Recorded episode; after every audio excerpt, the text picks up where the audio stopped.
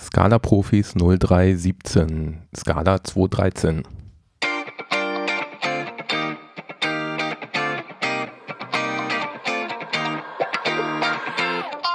Willkommen bei den Scala Profis, dem Podcast mit Neuigkeiten und Know-how rund um die Programmiersprache Scala. Für dich am Mikrofon Benjamin Hagemeister und Sven Wiegand.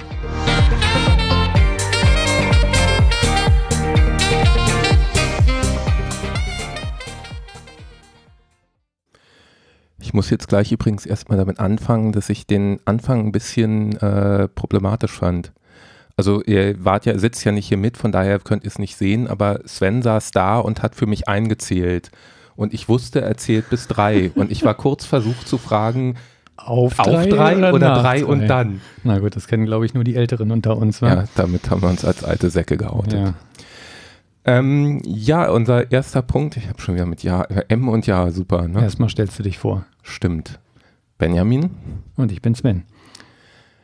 Wir suchen immer noch einen Scala-Entwickler. Das haben wir in der letzten Episode, glaube ich, gar nicht angemerkt, aber äh, nicht, weil die Stelle schon besetzt ist, sondern wir suchen da durchaus noch. Also falls ihr Lust habt, hier in Berlin mit Scala zu entwickeln, mit Sven als Chef und mir als Architekten und Mitentwickler, dann bewerbt euch doch bitte. Äh, gebt dabei auch an, dass ihr äh, halt die Informationen hier über den Podcast hat, habt. Wir würden uns freuen. Genau. So, dann sind wir schon beim nächsten Thema. Und zwar Feedback zur letzten Episode, was ja schon mal sehr erfreulich ist, dass es tatsächlich Feedback gibt. Hatten wir bei allen, bei allen beiden letzten Episoden gehabt, ja. Und diesmal gleich doppelt so viel wie davor, diesmal oder? Diesmal gleich doppelt so viel und da wurde wieder viel, Bullshit entlarvt, den wir erzählt haben. Also. Wir? Ja, ich, ich gebe es ja zu. Es war, glaube ich, alles von mir, aber du hast nicht widersprochen. Insofern bist du mit Schuld. Äh, ich traue mich einfach nicht, dir zu widersprechen. genau. Ja, Boris hat ganz richtig angemerkt, dass äh, HTTP1 natürlich auch schon eine binäre Datenübertragung erlaubt und keine Base 64 Encoding, äh, kein Base 64 Encoding notwendig ist, um binäre Inhalte zu übertragen, was ich fälschlicherweise im Kontext HTTP 2 erklärt oder erzählt hatte. Wäre ja auch fatal, ne? so ein schönes Betriebssystem-Upgrade mit 4 GB, wenn das dann nochmal äh, um über 30 Prozent aufgebläht werden würde. Nee, war noch mehr, glaube ich. Egal, jetzt will ich nicht wieder was Falsches sagen. Schöne Vorstellung, ja. Genau, dann wäre das sehr ärgerlich. Das hatte ich, glaube ich, mit E-Mail verwechselt. Da muss, glaube ich, tatsächlich immer noch Base 64 encodiert werden, aber egal. Ich wäre jetzt ganz vorsichtig. genau, ganz heißes Eisen, ganz glattes Eis. Genau, dann hat uns noch der Benjamin, also ein anderer Benjamin, nicht der hier, sondern, ne? Äh, der hat uns noch informiert zum Thema Enumerations. Da hatte ich auch fälschlicherweise erzählt, dass die Java Enumerations, die wir ja als eine mögliche Variante für die, äh, als Enumerations in Scala ähm, erwähnt hatten, dass die sehr wohl eine natürliche Ordnung haben. Also das heißt, dass man nach denen auch entsprechend sortieren kann. Ja, vielen Dank an der Stelle für den Hinweis auch noch. Stand immer ein Artikel falsch, aus dem ich das Ganze hatte und habe es mal wieder selber nicht nachgeprüft, sondern naja, Fake News, Fake ja, News. Stand im Artikel falsch. genau, keine gute journalistische Leistung, aber den Anspruch erhebe ich auch gar nicht. Ja, ist auch besser so. So, du hast auch noch einen Nachtrag, ne? Ja, ich hatte ja in der letzten Episode über Kon Contextual erzählt und äh, hatte dabei bemängelt, dass der äh, String-Interpolator, der da über erzeugt wird, ein Any zurückgibt und nicht das Objekt, was man halt eigentlich erstellen will. Und äh, das funktioniert dann zwar, wenn man den Code kompiliert, alles so, wie man sich das vorstellt. Das heißt, im Prinzip wird da schon der korrekte äh, Rückgabewert ermittelt nur dass ähm, Idea damit nicht klar kam und da hatte ich ja ganz großspurig äh, angekündigt, da würde ich mal einen Pull-Request für machen, mhm. nachdem du vorgeschlagen hattest, dass ich dafür ein Issue anlege. Da war jemand schneller als ich, den Pull-Requests gibt es schon. War übrigens auch tatsächlich einfach. Ich habe mir die Codeänderung angeguckt, um dann mhm. mal so überprüfen ja, ja. zu können, äh, hätte ich das auch gekonnt. Hätte ich auch gekonnt, ist klar. Äh, ganz ehrlich, das hättest selbst du gekonnt. Vielen Dank. Ist das jetzt ein Lob? Äh, lass mich nachdenken. Also wie auch immer, das gibt es schon. Der Pull Request ist, auch wenn ich das richtig gesehen habe, schon gemerged. Es gibt allerdings noch keinen Release, wo das drin ist. Ah, ja. Hoffen wir mal, dass das bald kommt. Genau. Ja, jetzt wo wir die Reste von der letzten Episode aufgefegt haben, können wir dann zu den neuen Themen kommen. Und nachdem wir uns die letzten Male beschwert haben, dass, äh, oder das letzte Mal beschwert haben, dass nichts passiert ist in den letzten drei Monaten, war der letzte Monat relativ voll. Deswegen sieht die Episode heute auch eher so aus, dass es viel News gibt und äh, wenig in die Tiefe geht, dann kann man nicht ganz so viel Unsinn erzählen. Hat auch seinen Vorteil.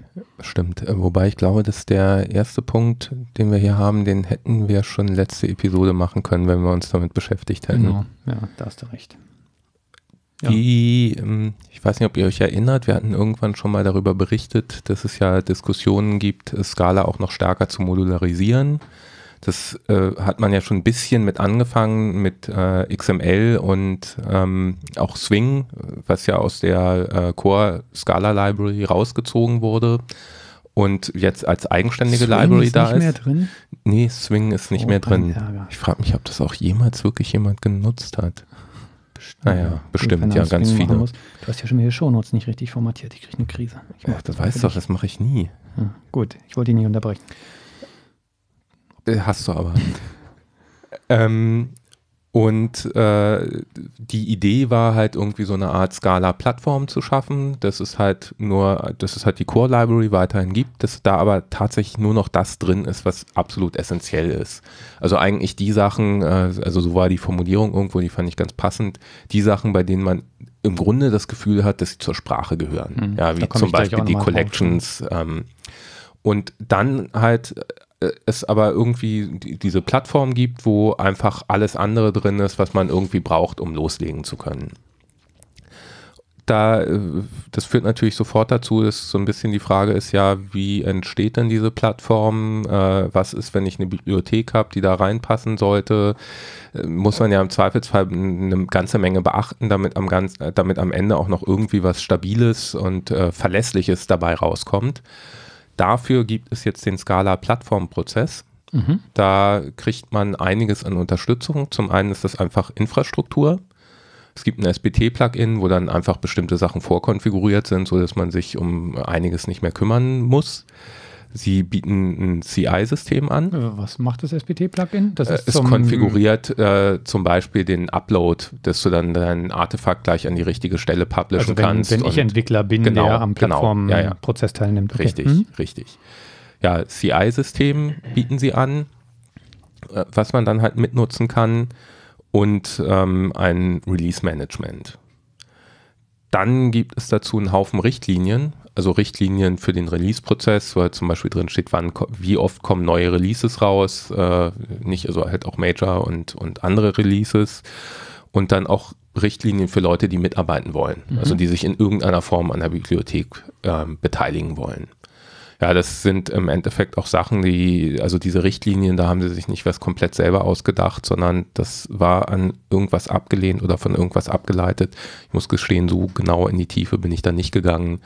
Äh, ist halt einfach ein bisschen was, wenn man sich da in irgendeiner Form beteiligen will, gibt es halt schon mal relativ klare Regeln und äh, Unterstützung. Mhm. Okay, also es ist mehr ein das, was hier unter der Überschrift Scala Plattformprozess lief, eher ein äh, ja, Richtliniendokument für Entwickler, als jetzt darüber, wie entschieden wird, was in die nächste Version der Plattform reingeht. Ja, richtig, okay. richtig. Ja, ich hatte mal nachgeguckt, vom November war das tatsächlich schon. Also schon ein etwas älteres Thema. So, der titelgebende Part war ja heute Scala 2.13 gewesen, aus gutem Grund. Also ich meine, Scala 2.12 ist jetzt noch nicht so lange her, dass es released wurde. Das war im Dezember, Ende November war es, glaube ich, gewesen. Und wie war es denn? Wir haben auf Scala 2.12 schon umgestellt. Richtig. Ja. Ging erstaunlich einfach. Ja, der Teufel lag nachher im Detail. Ja, ne? ja also so ein paar Probleme gab es schon noch, aber ja, ganz ehrlich, ich hätte erwartet, dass das viel aufwendiger ja. wird und viel mehr Schmerzen bereitet. Ja, am spektakulärsten war eigentlich das Thema Speicherverbrauch gewesen. Ne? Also ich weiß nicht, wovon du redest. Der, der eine Kollege erzählt, der Compiler ist tatsächlich deutlich schneller geworden. Ja, ja kannst du das bestätigen? Ja, ja, ist richtig. Allerdings hat was, äh, was vorher, wie viel hatten wir da? 4 GB RAM? Ja. Ließ sich jetzt mit unter 8 GB RAM nicht mehr kompilieren. Ne? Mhm. Ja, ja. Man muss natürlich auch dazu sagen, dass unser Projekt auch momentan ein bisschen nicht, sagen wir mal, suboptimal geschnitten ist. Ja, muss ich mal einen Architekten austauschen, dann wird Ja. es vielleicht besser. Ja, ja. Nee, da brauchst du, fürchte ich, eine Zeitmaschine und dann, Fangen wir nochmal ganz von vorn an. Genau, ja, also wie gesagt, wir sind auf Skala 212, nachdem wir dann alle Rechner auf 16 GB aufgerüstet haben. Kostet ja heute Gott sei Dank nicht mehr so viel. Genau, und jetzt gerade Anfang März hat Lightband seine Pläne für die Scala Roadmap bekannt gegeben. Maßgeblich für Scala 2.13, die haben sie veröffentlicht. Ich habe den, äh, den, den, sag schon, den echten Blogpost auch äh, entsprechend verlinkt in den Show Notes. Ähm, ganz entscheidend, es wird an der Sprache, wird sich in der 2.13 voraussichtlich nichts ändern, sondern es ist im Wesentlichen ein Library Release. Sie haben vier Punkte, auf die sie sich da konzentrieren wollen. Das eine ist wieder das Thema Compiler Performance. da versuchen sie dann uns unseren Wunsch äh, fürs nächste Jahr zu erfüllen. Stimmt, ne? genau. Das hat man in ja unseren schnelleren Scala-Compiler. Wünschen für 2017 drin. Gut, wahrscheinlich werden wir dann äh, nochmal den Hauptspeicher verdoppeln müssen. Ähm, Ja, kostet ja nichts mehr. Genau. Aber egal, also Compiler Performance ist sicherlich was, wo wir uns alle drüber freuen, wenn sich die noch verbessert. Dann wollen sie die Collection Library oder die Collections allgemein vereinfachen. Da hattest du dich ein bisschen mit befasst, ne? Ja, ganz genau. Das ist auch eine Sache, äh, die letztendlich aus Dotti kommt. Da haben sie das, wenn mich nicht alles täuscht, zum, schon umgesetzt oder sind zumindest dabei. Und da war dann halt auch die Idee, auch Mensch, das sollten wir vielleicht mal zu Scala 2.13 portieren. Okay, wobei, äh, ähm, achso, beschäftigen Sie sich ja bei Dotti auch so viel mit der Library? Vielleicht. Also, wie gesagt, es kann jetzt auch sein, dass ich gerade kompletten Bullshit erzähle. Das kann dann ja jemand äh, uns als Feedback hinterlassen. Genau, so machen wir es jetzt immer. Wir Ja, erzählen genau. einfach irgendwas. wir erzählen und- irgendwas und erwarten, erwarten, dass wir korrigiert werden. Genau. Nee, also ich meine, äh, dass ich das irgendwo gelesen hätte, dass das so ein bisschen darauf zurückgeht, dass sie das dafür halt auch anpassen wollten.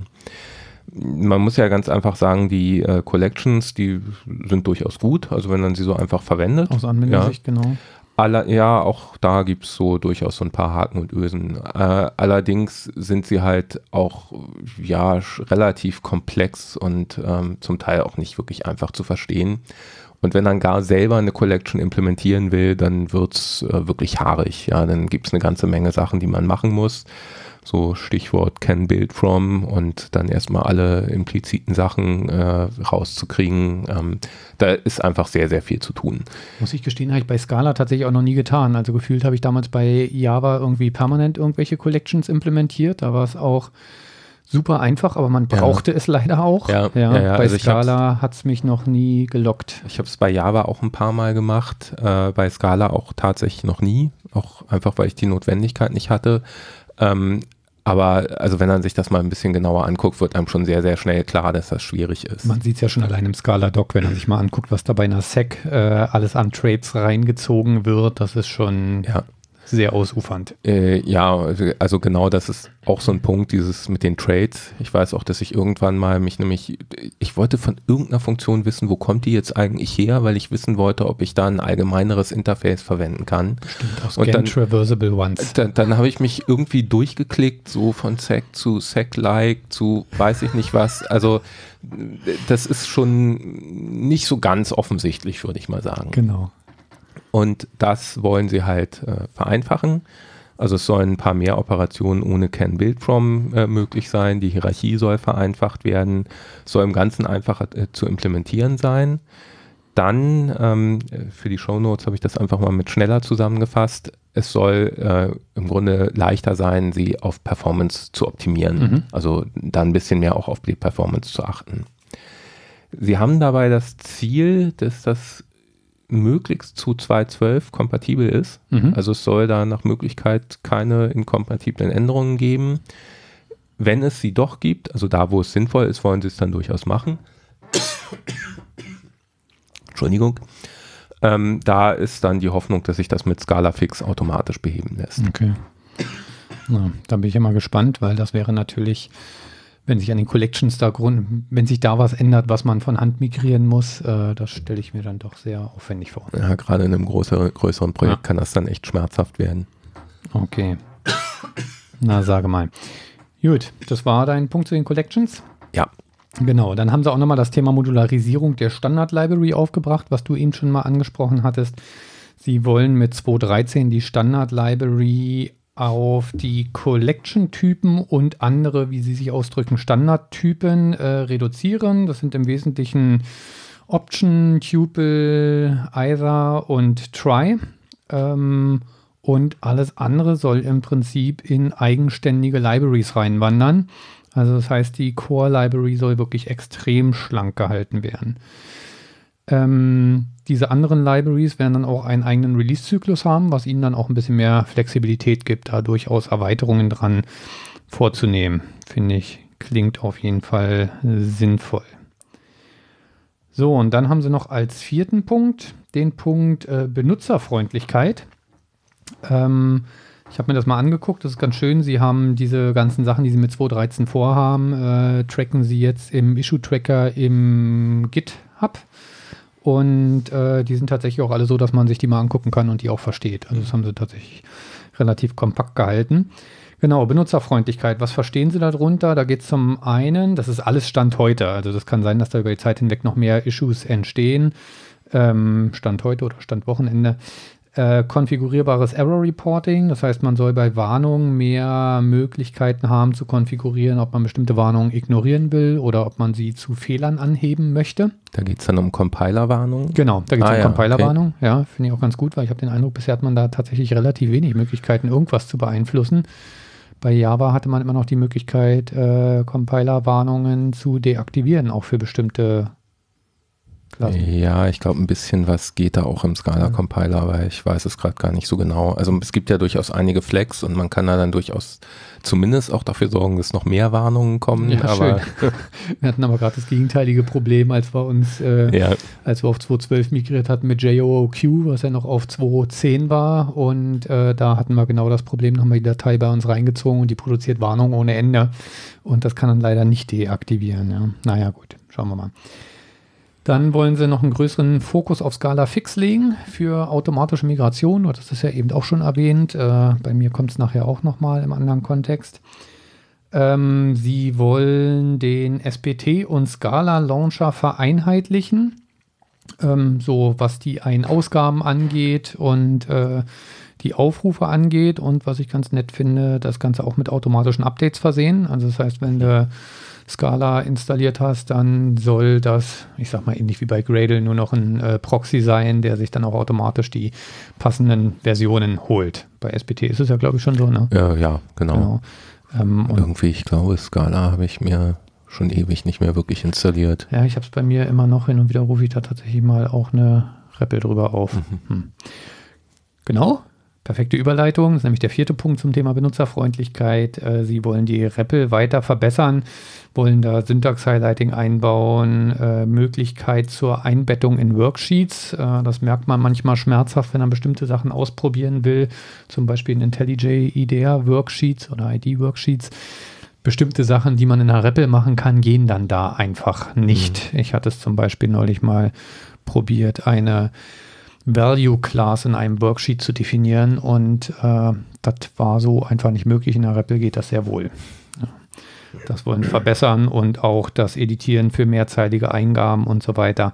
Naja, muss man mal schauen. Da fällt mir ein, wir haben, hätten eigentlich auch mal das äh, Scala-Plugin für IntelliJ erwähnen können. Die haben ja auch durchaus ein paar interessante Änderungen drin. Naja. Na, insbesondere dann mit der neuen Version von IDEA auch wirklich. Ja, ja, naja, können wir beim nächsten Mal oder sowas machen. Ja, wie erwähnt, an der Sprache wird sich selber nichts ändern, sondern das sind die Punkte, die sie davor haben. Finde ich, klingt rund. Äh, ich vermisse jetzt bei der Sprache auch nicht unbedingt was. Da hat sich ja in den letzten Jahren viel getan. Ähm, doch, einen Wunsch habe ich tatsächlich noch. Da bin ich gerade wieder vor kurzem drüber gestolpert. Was ich toll fände, wäre, wenn ich bei. Sind das Lambdas?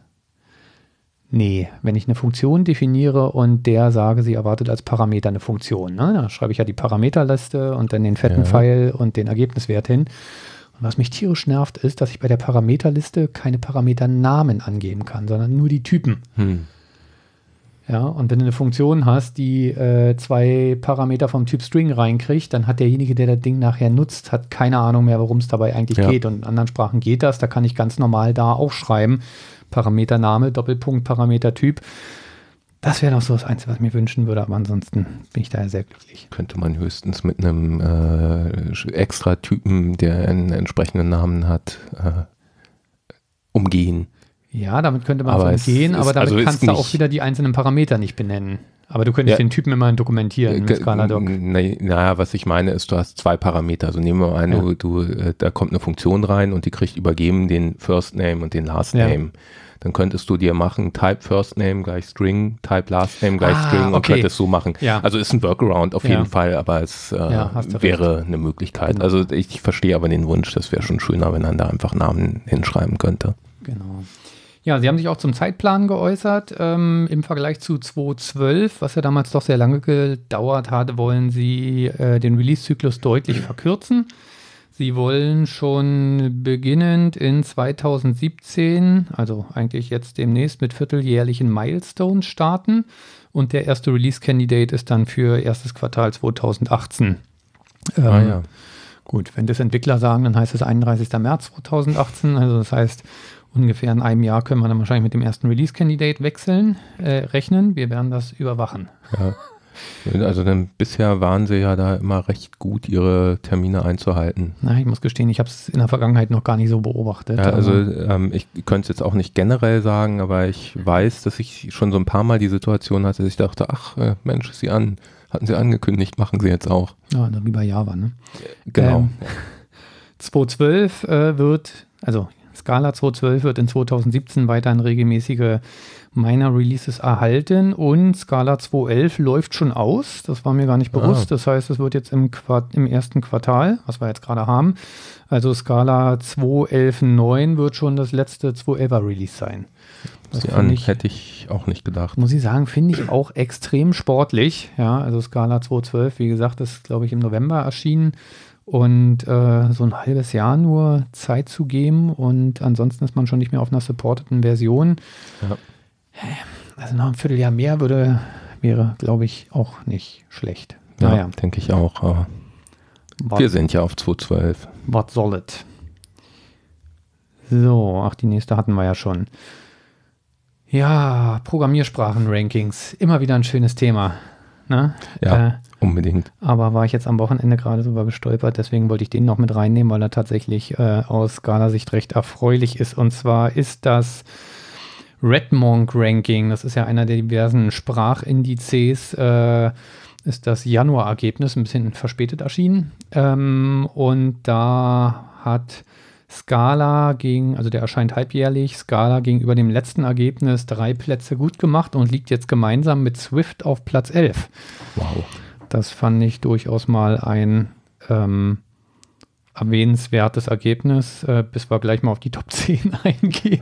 Das, kurz, kurze Frage, weißt du, wie die ihr Ranking durchführen? Genau. Denn irgendwie finde ich das immer so ein bisschen Sehr suspekt. dubios. Ja, also einer der Gründe zum Beispiel Tiobi ist ja, glaube ich, so der, der populärste, ne? Ja. weshalb Scala da nie eine Chance haben wird, ist, die gehen ja tatsächlich, die versuchen ja auszuwerten, in wie vielen Realprojekten die jeweilige Sprache eingesetzt wird. Ja. Ja. und dadurch hast du den Effekt, dass du halt immer noch so Sprachen wie, klar, ich glaube auch da ist Java ganz vorn, aber ansonsten hast du da halt auch noch C, teilweise taucht da auch noch Cobol relativ weit oben auf. Mhm. Also halt einfach Sprachen, ja, die halt in vielen Projekten damals eingesetzt wurden und äh, jetzt hat man mit dem Erbe da zu leben. Ja. Bei Redmonk ist es so, die Analysten werten laut eigenen Aussagen ausschließlich Stack Overflow und GitHub aus und versuchen aus den Ergebnissen dort eine Prognose abzugeben, wie stark welche Programmiersprache in der Zukunft eingesetzt werden wird. Ah, okay. Ja, also Glaskugel. Ja, ich finde, äh, auch gerade Stack Overflow ist natürlich, ne, wenn, Ja. äh, kannst du auch einfach sagen, wenn eine Frage, Sprache einfach so scheiße ist, dass jeder dauernd Fragen stellen muss. Ja, Das hat Scala, dadurch Scala passt da, glaube ich, ganz gut. Also nicht das mit dem äh, Scheiße. Genau, das würde ich jetzt nicht sagen, aber sicherlich ist es schon eine Frage, wo man, oder eine Sprache, wo man mehr Fragen stellen muss, als jetzt bei manch anderen JavaScript jetzt mal ausgenommen. Ja. Ähm, Aber klar, Java, also ich meine, Ich hatte auch jetzt Also gerade wie wieder auch if. immer, wir müssen da gar nicht länger drüber reden, wie dieses Ranking zusammenkommt. Äh, Scala ist auf dem besser. Vormarsch und will die Welt erobern. Genau. Genau. Um das zu relativieren, habe ich nochmal die Top 10 reingenommen. Findet auch in Shownotes nochmal. Also Platz 1 ist JavaScript. Gut, I. prinzipbedingt. Ne? Da sind wir bei dem Problem, dass Sprachen, die auf einer Plattform erforderlich sind, ja, Ja, das werden wir auch bei Objective-C noch sehen und auch bei Swift, äh, wo es da einfach steht keine, ja PHP in der Liste drin. jetzt nicht hier teasern, äh, spoilern Ich meine ich. denke, es geht um Programmiersprachen. Ja, genau. Ähm, genau, also auf Platz 1 JavaScript, auf Platz 2 Java, äh, glaube ich, plausibel. Platz 3 Ja. Python, hätte ich jetzt auch nicht unbedingt gedacht. Mhm. 4 PHP, ja, du erwähntest es gerade schon. 5 C Sharp ist in Ordnung, wusste ich auch nicht, dass das so verbreitet ist. Hätte ich auch nicht gedacht. C. Dass sie auf Platz 7 CSS aufführen, finde ich auch ein bisschen skurril, Ja. ja, weil es Ich dachte gerade ganz kurz, hey, CSS, irgendwie ein neuer C-Dialekt, den ich noch. Ach so, CS, äh, CSS, verdammt. So, hier, sprich mal richtig ins Mikro, dann hören Hat die eine Hörer Weile gedauert. Okay, Ruby auf Platz 8. Ähm, ist irgendwie mein persönliches Gefühl, dass der Hype da in den letzten Jahren nachgelassen hat. Aber gut, Ja. man lebt natürlich auch immer so in seiner Blase. Ne?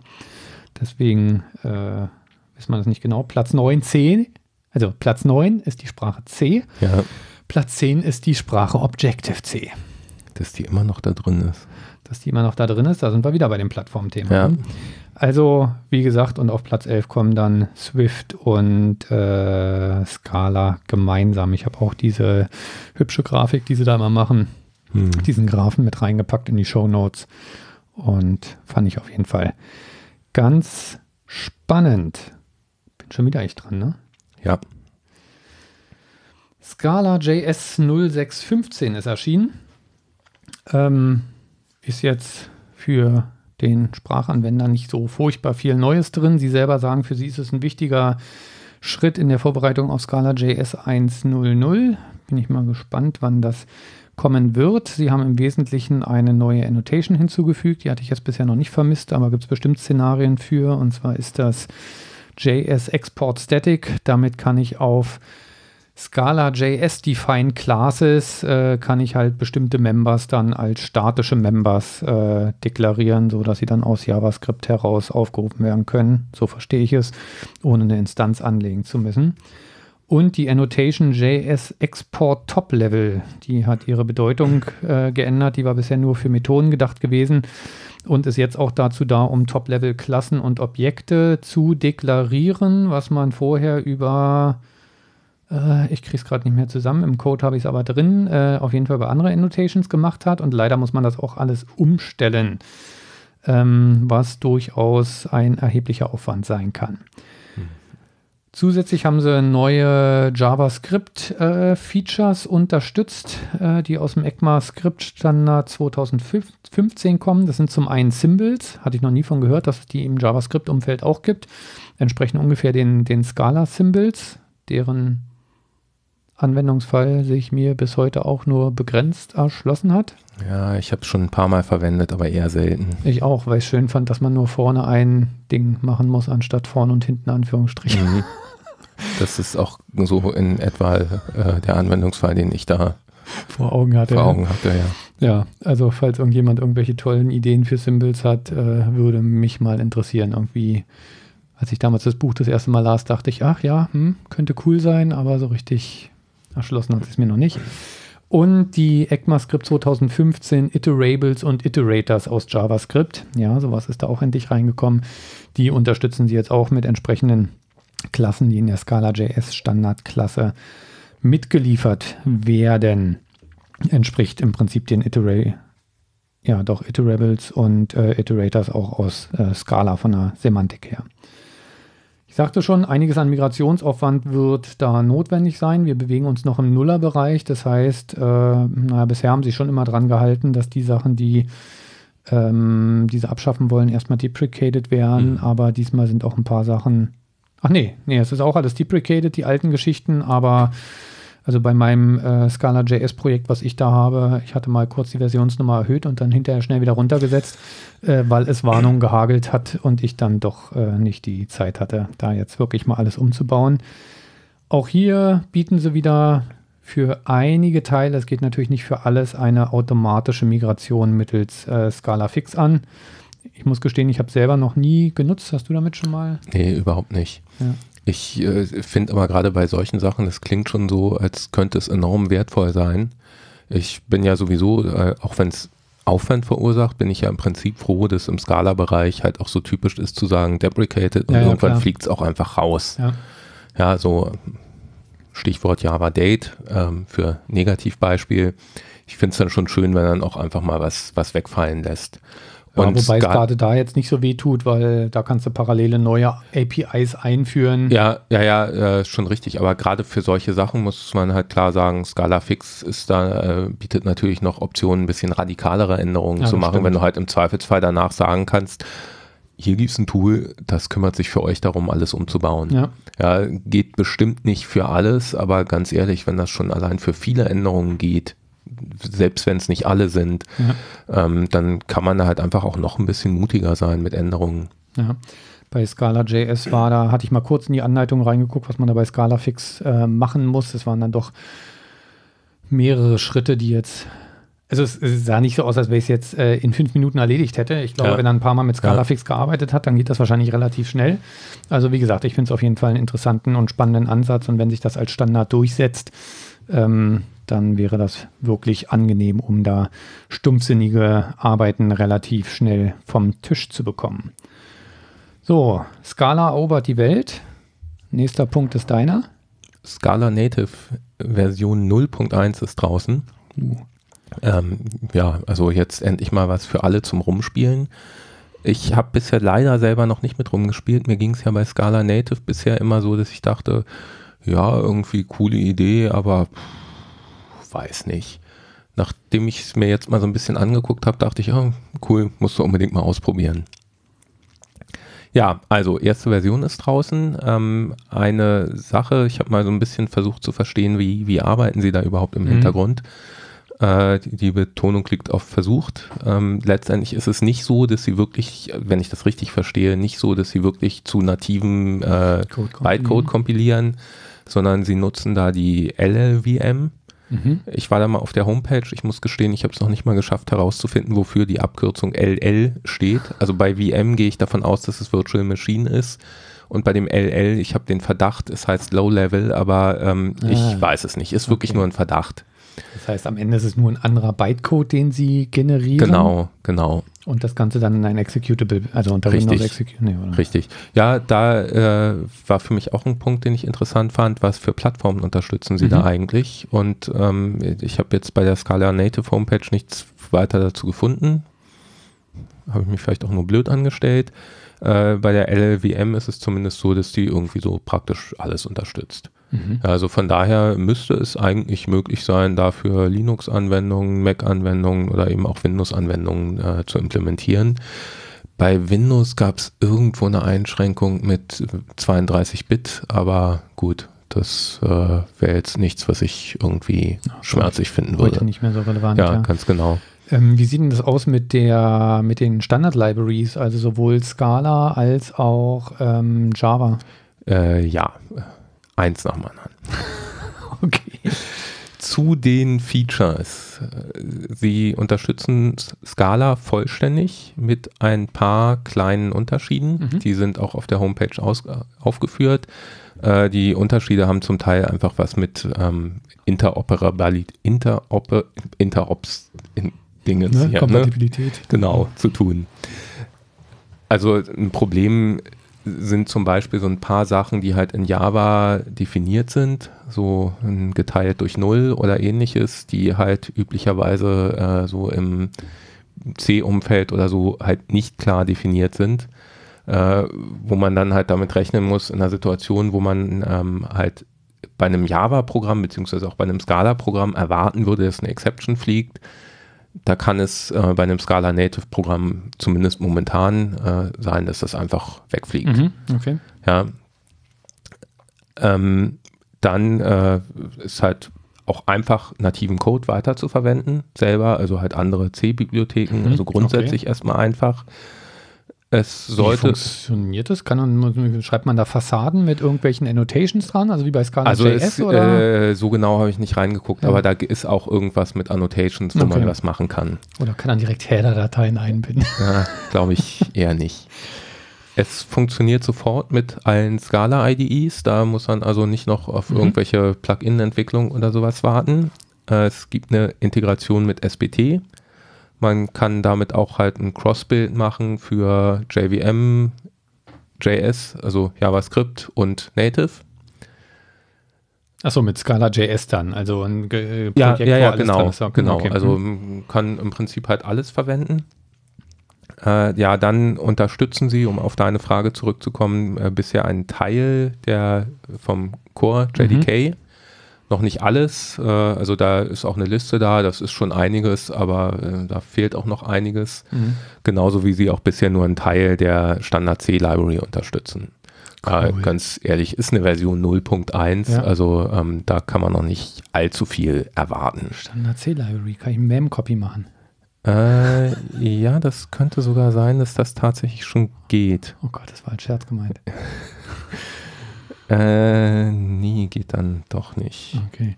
Gut, aber das heißt von der Idee her oder von der Funktionsweise her und äh, ja, ist relativ ähnlich Scala JS. So habe ich das verstanden, ja. Auch da geht ja äh, halt fast alles, aber haarig wird es dann, sobald äh, fortgeschrittene JDK-Funktionalitäten mit reinkommen. Da kriegt man tatsächlich gerne mal wieder Linkerfehler, wo ich dachte, die habe ich hinter mir gelassen, als ich mit C aufgehört habe.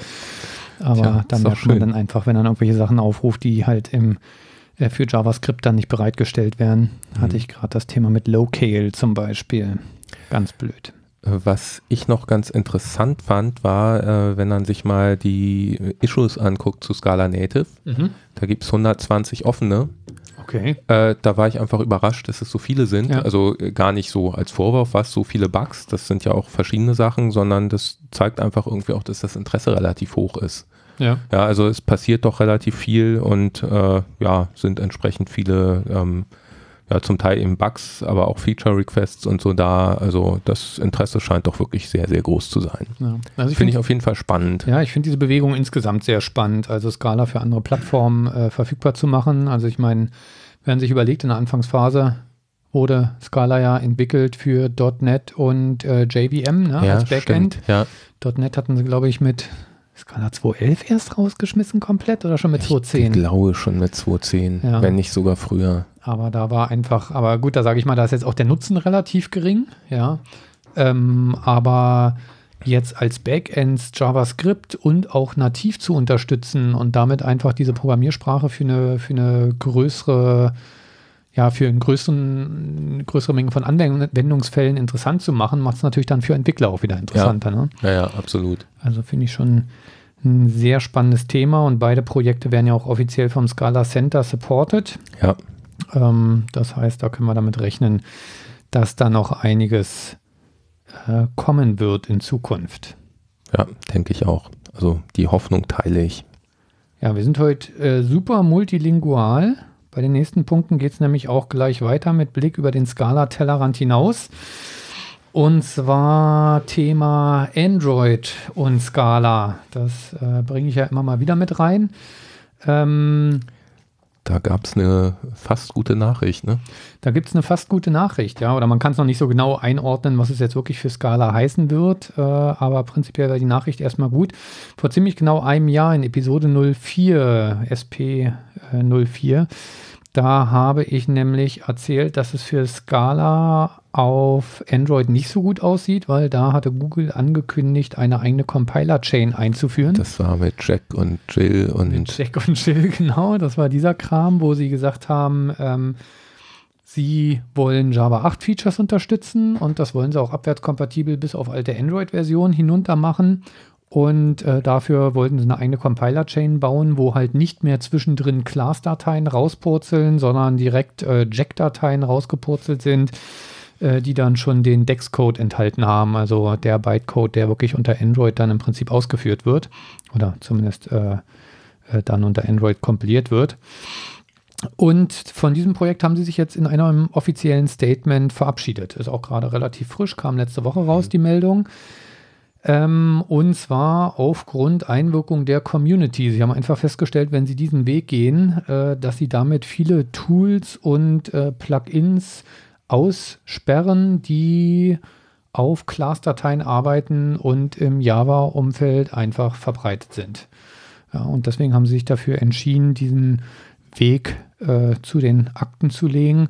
Es betrifft auch verschiedene statische Code-Analyse-Tools. Ne? Die arbeiten ja auch sehr oft auf Class-Dateien. Ja. ja, genau. Das ist einfach der Punkt. Also solange man nur in der Google-Welt bleibt, in dem, was sie an Tools zur Verfügung stellen, was ja, glaube ich, im Java-Umfeld auch schon äh, tatsächlich sehr, sehr gut ist, auch wenn ich damit ja. seit Ewigkeit nicht mehr gearbeitet habe. Weil das, was ich Android gemacht habe, habe ich äh, halt in Scala gemacht, schon seit ein paar Jahren. Ähm, aber da hat man schon immer sehr neidisch drüber geschielt. Und wie gesagt, mit dem Thema letztes Jahr sah es einfach so aus, als wenn alles über Scala 2.10 äh, kann man dann im Prinzip vergessen. Und die Befürchtung war ja auch so ein bisschen, dass durch ihre spezielle Compiler-Chain die anderen Sachen zwar weiterhin irgendwie unterstützt werden, aber man doch so ein bisschen auf dem Abstellgleis landet. Ja. ja. Ähm, mich würde es gar nicht wundern, wenn da auch JetBrains mit Kotlin eine Rolle gespielt hat. Die hatten ja angekündigt, sich mit dieser Jack-Thematik auseinanderzusetzen. Mhm. Ähm, da ist aber auch nie wirklich was gekommen und die arbeiten ja nun mit Android Studio sehr eng zusammen, Google und JetBrains. Und mich würde es nicht wundern, wenn die da auch durchaus ein Wörtchen mitzureden hatten. Folglich ist es jetzt so, sie wollen halt Java 8 Features direkt nativ unterstützen, also über den Java C Compiler. Allerdings haben sie noch keine Aussagen dazu gemacht, ob sie wirklich äh, Java 8 konform sein werden, ob sie wirklich alle Features unterstützen werden. Ja. Und das ist natürlich auch ein Thema, was dann wirklich nur für neuere Android-Versionen funktionieren wird. Also das heißt, bis man wirklich Java 8 und somit Scala 2.12 und drüber äh, wirklich Apps entwickeln kann, die dann auch in die breite Masse gehen. Dauert dann noch ein paar Jahre. So wie ich verstehe, dauert das noch ein paar Jahre. Ja. Ja. Wenn man sich anguckt, wie okay. die Verteilung im Android-Umfeld ist, da kriegt man ja das äh, kalte Grausen. Genau. So, ich bin schon wieder dran, ne? Ja, also, ich mache jetzt einfach nicht mehr mit. Ja, kannst schon nach Hause gehen. Ach nee, wir sind ja bei dir. Ähm, ja. Ja, blöd gelaufen. Wir werfen tatsächlich mal wieder einen Blick auf Java, weil da wurde ein spannendes Projekt aufgesetzt. Ähm, auch die Leute aus dem Java-Umfeld, die vielleicht Scala und andere Sprachen für überflüssig halten, profitieren am Ende doch davon. Man hat es ja schon mit Java 8 gesehen, wo einfach viel reinkam und ich glaube, das kam auch hauptsächlich durch den Druck äh, aus dem Scala-Umfeld, dass da Lambdas reingekommen sind. Und jetzt wurde im Java-Umfeld ein neues Projekt aufgesetzt. das Projekt Scala, ne? Das, das Projekt Ember ah. heißt es, genau. Aber wenn man es liest, dann denkt man, es könnte auch Projekt Scala heißen, hast du recht. Und zwar wurde das von Brian Götz, Java Language Architect bei Oracle, der hat das angekündigt. Und Ziel dieses Projekts ist es, einige, hm, sie schreiben, kleinere produktive Sprachfeatures zu evaluieren. Ich finde die teilweise so aus Java-Perspektive betrachtet schon relativ umfangreich. Einer der Punkte ist, sie wollen Typinferenz für lokale Variablen einführen. Das ist das da richtig, dass da ein var in den Shownotes steht? Muss ja. das nicht val heißen? Wir reden halt immer noch über Java. Ne? Ah, okay. Da sind wir wieder bei dem Punkt. Ja, das heißt, anstatt zum Beispiel zu schreiben Typ URL, Leerzeichen URL und dann gleich den Wert dahinter, kann ich jetzt einfach sagen var URL gleich new URL.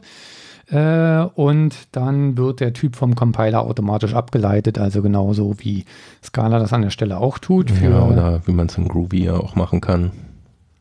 Ja, wobei, wie ist denn das in Groovy? Also da kannst du es wirklich auch so machen. Ich weiß nicht, ob das wahr funktioniert. Man kann auch Dev schreiben, aber. aber wie ist denn das? Äh, sind die, haben die Variablen denn da einen statischen Typ nach einmaliger Zuweisung? Ja, ja doch, haben sie dann. Ach, ist, also okay. zumindest für IDEA. Ich weiß nicht, ob das äh, tatsächlich auch der Fall ist, ob sie dann nicht im Grunde undefiniert sind, ja. aber zumindest IDEA weiß, was sie für einen Typ okay, haben. Ich jetzt auch gar nicht mehr. Ähm, dann, gut, habe ich jetzt noch nie vermisst, generische Inams. Also das heißt, ich kann eine Enumeration, der kann ich einen Typparameter spendieren und dann können die einzelnen Inam-Werte unterschiedlich, also diesen Typparameter ja. unterschiedlich äh, setzen. Hatte ich jetzt Das hatte ich tatsächlich irgendwann mal, dass ich das gebraucht hätte. Okay. Ich kann jetzt gar nicht mehr sagen, in welchem Zusammenhang, aber ich weiß, dass ich irgendwann mal in der Situation war, dass ich dachte, verdammt, warum kann ich der Enam jetzt keinen Typparameter geben? Aha. Also ah, ja. ich kriege es auch gar nicht mehr zusammen, ja. aber ich weiß, dass ich es mal hatte. Ja. Na gut. Ähm, Spätestens, wo man wirklich an Scala denkt, äh, sind die Sache, ist die Sache, die unter der hübschen Überschrift Lambda Leftovers läuft. Und zwar bekomme ich in Lambdas die Möglichkeit, durch einen Unterstrich Lambda-Parameter zu ignorieren. Ja, also das heißt, wenn, wenn da an einer Stelle ein Lambda erwartet wird mit drei Parametern und davon interessiert mich nur einer, dann kann ich die anderen beiden einfach mit einem Unterstrich äh, schreiben, was dann, ja, ich sag mal ähnlich wie bei Scala heißt, äh, hier wird was erwartet, aber es interessiert mich gar nicht. Ja, dann wow. braucht man demnächst für Java auch ein Keyboard mit zwei Underscore-Tasten. Ähm, was ich sehr cool fand, Data Classes wollen sie einführen. Also das heißt, ich habe hier auch ein Codebeispiel drin, was doch tatsächlich sehr nach Scala aussieht. Man sieht es hier als Einzeiler Public Class User, Klammer auf String First Name, String Last Name, Date Time Birthday. Und damit habe ich eine Klasse definiert, die einen äh, Vergleichs, ich wollte gerade Operator sagen, stimmt ja nicht, die Equals implementiert, Hashcode implementiert, ToString implementiert und, habe ich was vergessen? Äh, ich glaube nicht. Auch ja. Getter und Setter? Äh, und Getter und Setter implementiert, genau. Also das halte ich für die Java-Welt äh, für einen Riesen, Revolutionär. Für einen Riesenfortschritt. Nur, dass die Typen und die Namen falsch rumstehen. Ah gut, egal, Kleinigkeiten. das ist meine Frage der Betrachtungsweise. Ja. ja. Und jetzt kommt der Knaller, Pattern Matching. Ja. Wahnsinn. Was mich wundert, ist, dass sie da das Switch-Statement scheinbar recyceln wollen. Also sowas zumindest im Codebeispiel, äh, was ich da gesehen habe, ähm, wo dann tatsächlich steht, ja, Switch äh, Constant und dann Case Integer i, dann äh, mache halt mit dem i irgendwas, Case Byte, Case Long. Sieht nicht so aus, als wenn da jetzt irgendein äh, Destructuring möglich wäre in den Ausdrücken, aber immerhin also ich muss sagen, das Switch-Statement halte ich sowieso. Das ist ein Ansatz, ein Anfang. Genau, für eins der ähm, ja, schwächsten Features ja. in Java überhaupt das Ding mal so nutzlos ja, gewesen. Auch gleich mal eine Frage, muss man dann da immer noch einen Break irgendwo reinsetzen? In dem Codebeispiel ist es nicht, da habe ich auch drüber gestaunt, weil ich weiß gar nicht, welches. Allerdings muss man an der Stelle natürlich sagen, ach, ach nee, vergiss es, ja. Ja. Interessante Frage. Ähm, dann, wenn Sie dann Switch weiterhin verwenden, aber äh, unter den Bedingungen ohne Break und ja. an anderen noch mit Break, dann wäre es komisch. Ja, ja, genau, genau. Deswegen bin ich da auch erstaunt, dass zumindest in dem Codebeispiel Switch äh, verwendet wurde. Vielleicht denken sich da aber auch noch was anderes aus und machen Match draus oder sowas. Ähm, ich weiß gar nicht, mit welcher Sprache war es Go, was ich mir neulich angeguckt hatte, wo ich auch wieder über ein Switch-Statement gestolpert bin und auch wieder das Break erwartet wird ich finde diesen Default irgendwie komisch. Ja. Weil, also, wenn ich Switch genutzt habe, es gab ganz, ganz wenige Fälle, wo ich wirklich mal den Fall-Through ja. haben wollte. Ansonsten war es ein elender Mist, überall dieses Break hinzuschreiben. Ich hatte ne? tatsächlich, äh, seit ich Scala nutze, genau ein einziges Mal die Situation, dass ich dachte, jetzt wäre ein Fall-Through cool. Ja, ja, ja. ja äh, ich wo ich dann halt dachte, also äh, ich fände es jetzt cool, wenn ich ein Keyword dafür hätte. Ja, ja. Genau. Ja, aber, aber, wie gesagt, ich hatte es bisher genau ein einziges Mal und dann kann man sich auch anders behelfen. Ja. Aber also dieses Break habe ich auch nie verstanden. Wenn es das umgekehrt gäbe, halt Fall Through an der Stelle, dass ich es halt machen kann, wenn ich es ja. unbedingt brauche, wäre super, aber Break. Ja, da könnte man ja GoTo nehmen dann, ne? Das, naja, gut. Ähm, äh, ich möchte mich an der Stelle für Sven entschuldigen. er weiß nicht, wovon er redet.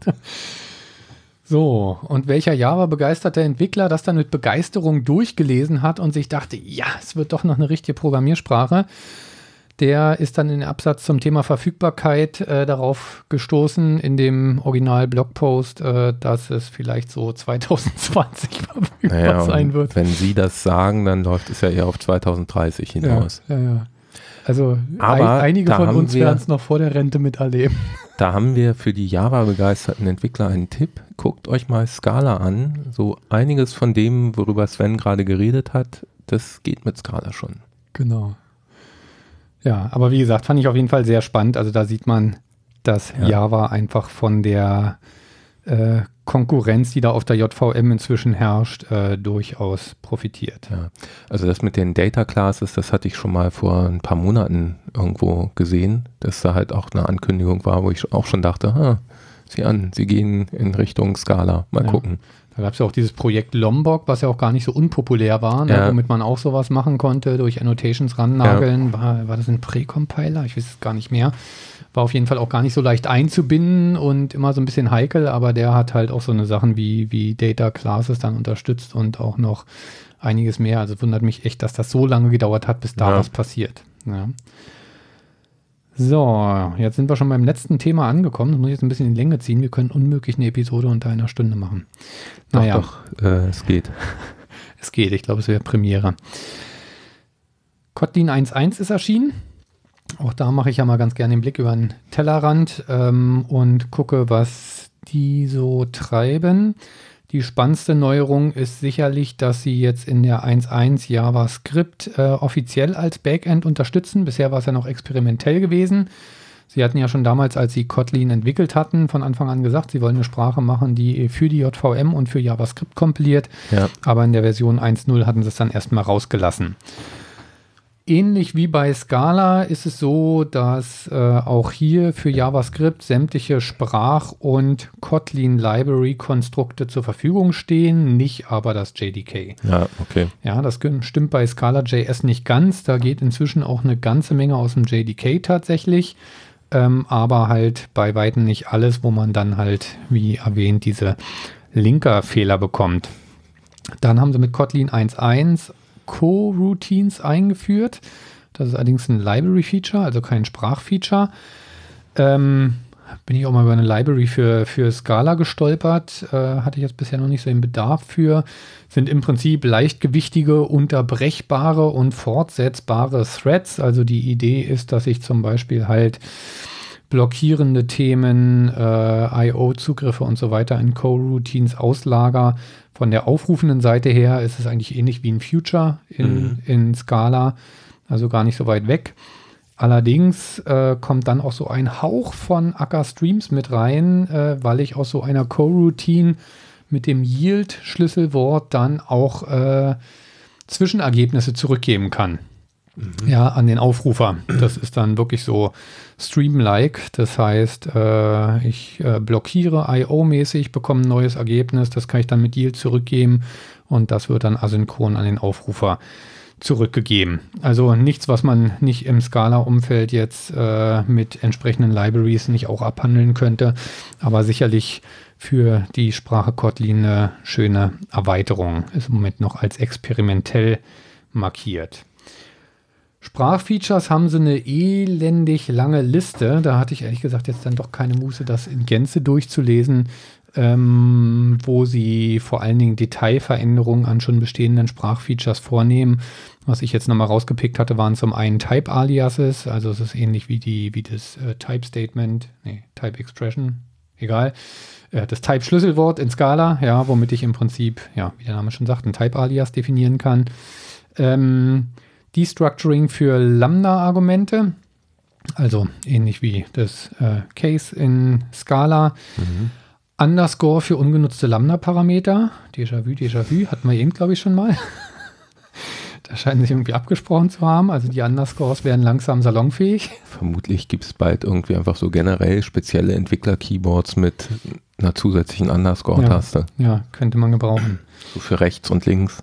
Und äh, Delegated Properties, ähm, das ist ja so ein Mechanismus, den sie in, in Kotlin haben, dass man relativ leicht äh, Properties, also ja, Vars und Vals, ähm, an Funktionen delegieren kann. Die gehen jetzt auch für lokale Variablen und damit lässt sich sowas wie Lazy aus Scala im Prinzip auch umsetzen. Genau das bringen sie da auch als Mhm. Beispiel, weil das immer noch ist, was, was ist, was ihnen gefehlt hat, kann man damit auch relativ elegant lösen, wenn auch nicht ganz so bequem mit dem Lazy Keyword. Und äh, über einen speziellen Compiler-Schalter kann man jetzt auch Java 8 Bytecode generieren. Da kann man sagen, "Uh, ist ja old-fashioned, ja, dass man dafür einen Compiler-Schalter braucht, dass das nicht der Standard ist. Aber das war ja eins der Ziele von Kotlin, dass sie, äh, genau, dass sie gesagt hatten, sie generieren so lang standardmäßig Java 7 Bytecode, äh, bis Android Java 8 unterstützen Ja, wird okay. Ja. weil sie halt Android als eins ihrer großen Targets ansehen. Und ich glaube, das ist auch was, wo sie echt punkten können, weil ich habe mehr und mehr Blogposts in letzten Dreivierteljahr gesehen, auch nicht nur von JetBrains, wo es genau um Kotlin unter Android ging. Liegt halt einfach daran, äh, iOS hat Swift bekommen, ja, ja, und jetzt suchen alle äh, händeringend nach einer Alternative, die ein bisschen attraktiver ist als Java, um auch unter Android net entwickeln zu können. Und da ist Kotlin echt sehr cool, weil es einfach mit dem Standard Android Studio mitkommt. Sie auch sämtliche Android Linter äh, Geschichten in Kotlin unterstützen. Also alles, was Google dazu baut, wird äh, sofort out of the box auch in Kotlin unterstützt. Und äh, damit ist das dann schon eine sehr mächtige Erweiterung und der Overhead ist enorm gering. Ja, ich denke mal, da äh, macht sich halt einfach auch bemerkbar, dass äh, Google selber auf IDEA als genau. Android Studio umgeschwenkt ist von Eclipse. Genau. Ja, das war's zu Kotlin 1.1. Wer sich da mehr für interessiert, ruhig mal dem Link in den Show Notes folgen. Wie gesagt, ist ganz spannend, auch da mal in die ähm, Details reinzugucken. Also ist auf jeden Fall eine schöne Weiterentwicklung. Finde ich weiterhin einen sehr, sehr schönen Mittelweg für jeden, der sagt, nee, Scala ist mir zu fett, da ist mir zu viel Spezielles, zu viel Magie drin. Äh, Java ist mir aber zu dünn, da ist Kotlin wirklich ein äh, guter Mittelweg. Du meinst, das wäre dein schönes Schlusswort? Das wäre ein schönes Schlusswort, ja. Ich glaube, mehr haben wir dann auch gar nicht zu sagen. Gott, wir müssen jetzt noch vier Minuten zehn reden, damit wir die Stunde voll kriegen. Ah, das lassen wir einfach. Ja, nee, trinken wir lieber noch einen ruhigen Wein aus, der genau. übrigens sehr gut ist. Ja. ja, ihr wisst ja, wie es ist. Wir freuen uns über Feedback und wie ihr ja schon mitgekriegt habt, erwähnen wir das auch tatsächlich. Also wenn ihr irgendwelche Anmerkungen habt, wieder irgendwelche Korrekturen, äh, vorzugsweise Korrekturen zu Sachen, die Sven gesagt hat. Bitte immer her damit. Ähm, ansonsten, tschüss, bis zum nächsten Mal. Tschüss.